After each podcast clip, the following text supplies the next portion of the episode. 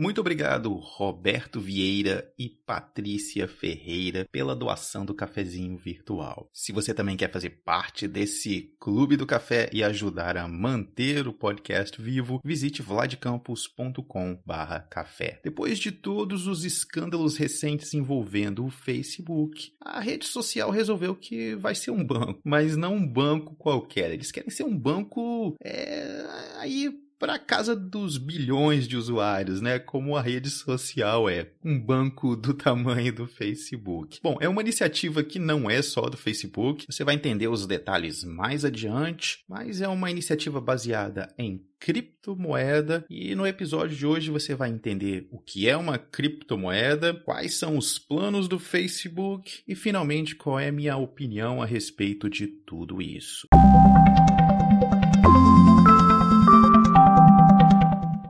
Bitcoin é uma criptomoeda, mas não é a única. Eu diria que é a mais famosa, é a mais popular, mas não é a única. Muitas, inclusive, foram criadas com base nela. Então, vamos utilizar o Bitcoin como exemplo para que você entenda como é que isso funciona. Eu vou tentar explicar o processo da forma mais leiga possível. As criptomoedas, na essência, fazem o mesmo, ou deveriam fazer o mesmo que nós fazemos com dinheiro de papel. Ou seja, ele sai da minha carteira, quem recebe esse dinheiro em troca vai me dar um serviço ou algum produto que eu comprei. Com o Bitcoin é a mesma coisa, mas existe uma carteira virtual existe um grupo de pessoas ao redor do mundo que fica verificando se eu tinha mesmo dinheiro na minha carteira, se esse dinheiro saiu da minha carteira, se esse dinheiro foi lá para a loja de onde eu comprei o produto ou serviço. Essa verificação ela é remunerada, cada pessoa, cada grupo de pessoas que está verificando se essa transação realmente é válida, se ela ocorreu, recebe uma pequena taxa que é cobrada de quem faz a transação transação. Toda vez que eu pago alguma coisa, retira-se um pouquinho do dinheiro para remunerar quem está verificando. Em outras palavras, é tudo descentralizado, não existe uma entidade que controla o Bitcoin, qualquer um pode fazer parte dessa estrutura de controle. E claro, qualquer um, teoricamente, pode ter Bitcoins. A propósito, tem um detalhe interessante. Existe aí uma certa lenda do anonimato. Ele existe e não existe. Que como você vai entender daqui a pouquinho, todas as transações desde o princípio estão registradas e estão públicas. Se eu conseguir associar uma pessoa à transação, eu consigo encontrar o caminho que aquele dinheiro fez na estrutura. Já essa associação não é tão simples quanto parece, mas só para deixar isso claro, o que é sigiloso é a sua identidade, a sua relação, a sua conexão com a rede e não a rede, não as transações. Todas as transações são transparentes. Se elas não fossem, não seria possível verificar essas transações. Então existe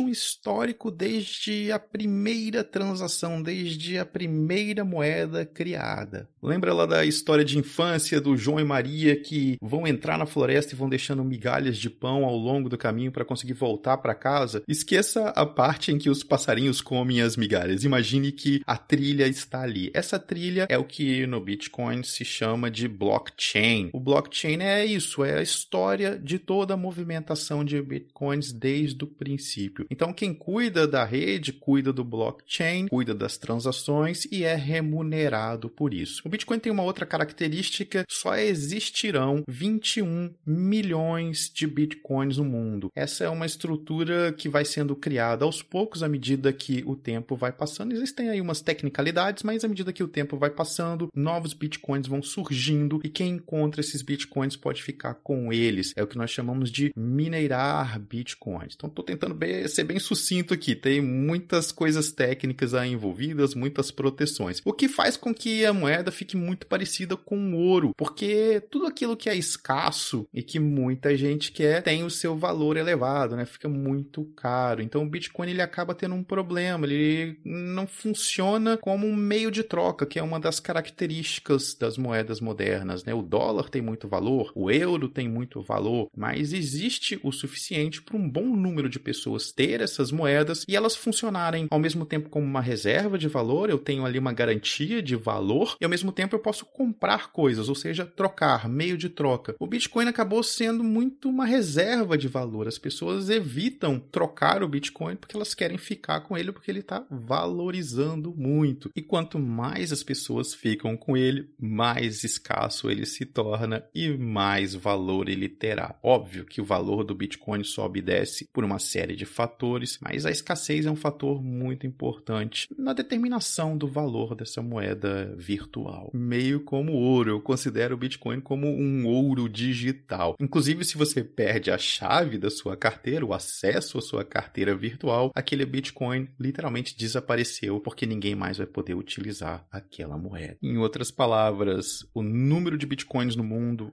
vai ser ainda menor do que o máximo que foi estipulado no momento da sua criação. Muito maluco, não é algo do ponto de vista é, de, da ideia, do ponto de vista do que foi criado e a mística de não se saber exatamente quem criou o Bitcoin faz com que a moeda fique aí é, tem esse ar, né? Tem essa magia em torno dela e claro, em cima de tudo isso nós temos essas características que fazem com que ela seja muito parecida com o ouro. O Facebook se baseou nessa forma de funcionamento das criptomoedas, mas existem aí alguns elementos do mundo tradicional que ele incluiu e é sobre isso que nós vamos conversar agora na segunda parte do podcast, mas antes um intervalinho para falar sobre o Clube do Café. Assim como acontece com o Bitcoin, o Café com Vlad Campos está passando aí por um processo de criação de episódios. Eles hoje são quinzenais e se atingirmos a meta de 200 dólares lá no Patreon até o dia 31 de agosto, o podcast vai continuar a existir e eu aumentarei a frequência de episódios a cada mês. A meta existe porque produzir um podcast consome muito tempo. Eu adoro, mas ele tem que fazer sentido sentido. Eu gosto de fazer, eu gosto de gravar. A verdade é que é a mídia que eu mais gosto de produzir. Mas ele tem que fazer sentido ocupando espaço nas minhas outras atividades. E do seu lado, ele tem que fazer sentido, ele tem que ser útil, você tem que gostar, tem que ser interessante para você. Então, se é interessante para você, se tem sido útil, se você tem aprendido algo, visite vladcampus.com/café para fazer a doação de um cafezinho virtual. Eu fiz umas mudanças porque eu tô tentando mesmo fazer com que isso dê certo. Eu mudei mudei o Patreon para Clube do Café para tentar atrair o pessoal lá do YouTube para ajudar a gente a patrocinar essa iniciativa. Então o Clube do Café ele vai existir para patrocinar o podcast, mas eu estou tentando trazer algumas pessoas lá do YouTube. Se você quiser fazer parte desse clube, visite vladcampus.com barra café. Agora de volta às criptomoedas. A moeda do Facebook vai se chamar Libra.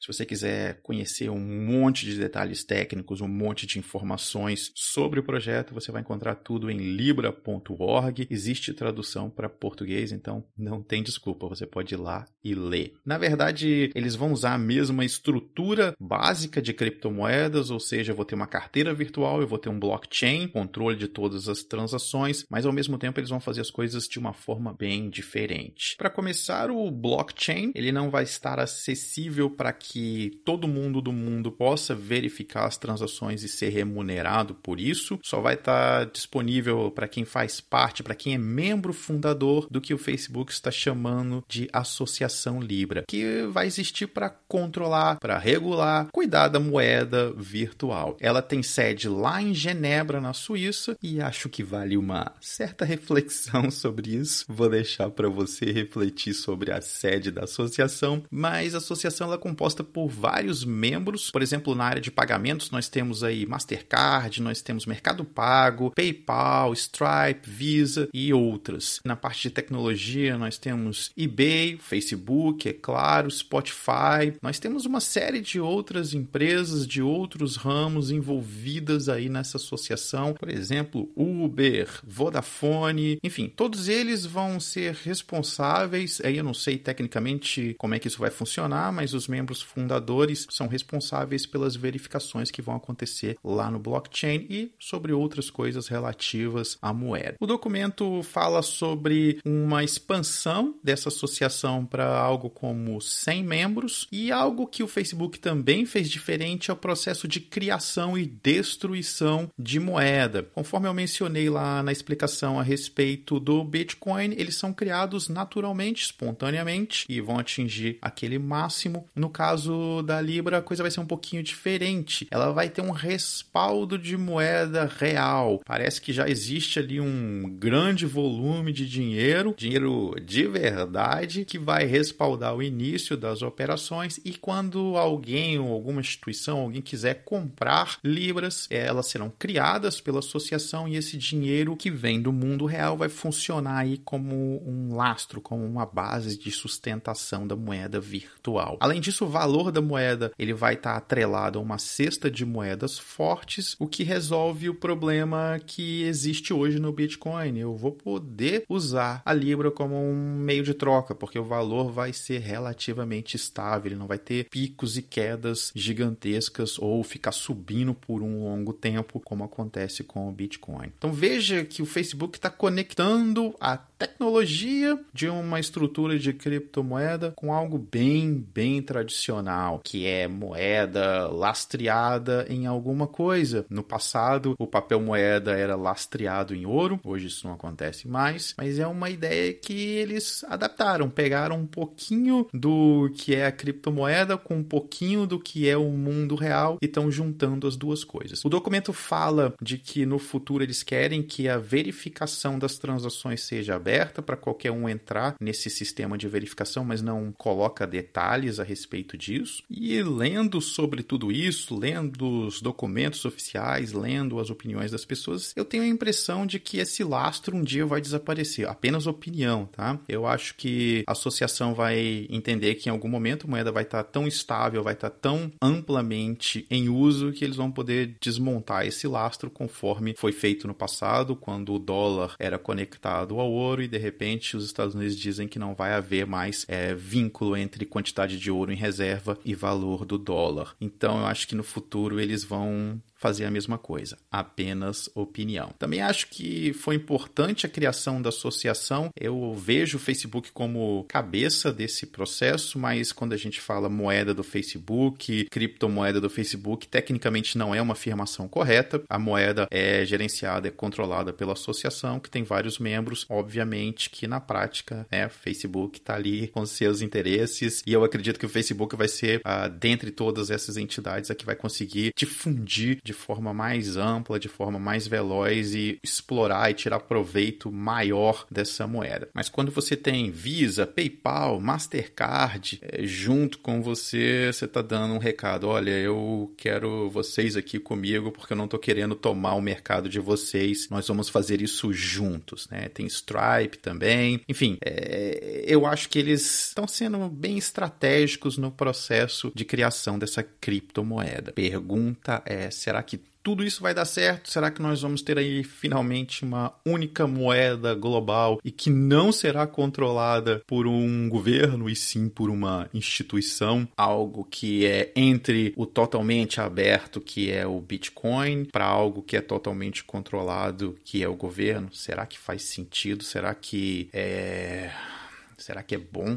dar tanto poder para uma associação que vai ter uma moeda global que eu acho é que o Facebook e essas outras empresas, principalmente o Facebook, ele tem total capacidade de transformar essa moeda em algo extremamente popular da noite pro dia. É só ligar a chave e um monte de gente vai adotar, um monte de gente vai começar a usar. Imagina isso dentro do Messenger, imagina isso dentro do sistema de comunicação integrado, WhatsApp, Instagram. Imagina isso como forma de pagamento de coisas que as pessoas estão comprando no Instagram. Enfim, enfim, é uma loucura o que o Facebook pode fazer da noite pro dia e eu acredito que eles vão conseguir fazer. Por quê? Porque governos andam bem devagar. É, eu acho que eles vão conseguir dar um passo antes dos governos começarem a regular as coisas. Eu honestamente espero estar errado. Eu tenho o meu lado economista que olha para tudo isso desde a criação do Bitcoin até esse momento em que nós temos essa ideia da Libra, que é interessante sim. A, a, o que eles fizeram, a combinação de dois mundos. O meu lado economista olha para isso e acha fascinante. Eu acho fascinante também o lado da evolução, sou um apaixonado por evolução e vejo criptomoedas evoluindo na minha frente, o mercado atuando, as pessoas atuando, as instituições, os governos tentando controlar. Eu vejo o processo evoluindo. É, queira ou não, essa ideia do Facebook trazer pessoal do mercado financeiro para junto dele é uma forma de dizer: olha, não estou sozinho nisso, é gigante, mas não sou só eu. Então é um processo de evolução também muito bonito, mas por outro lado é assustador quando você aplica isso para o dia a dia, uma infraestrutura como a do Facebook, que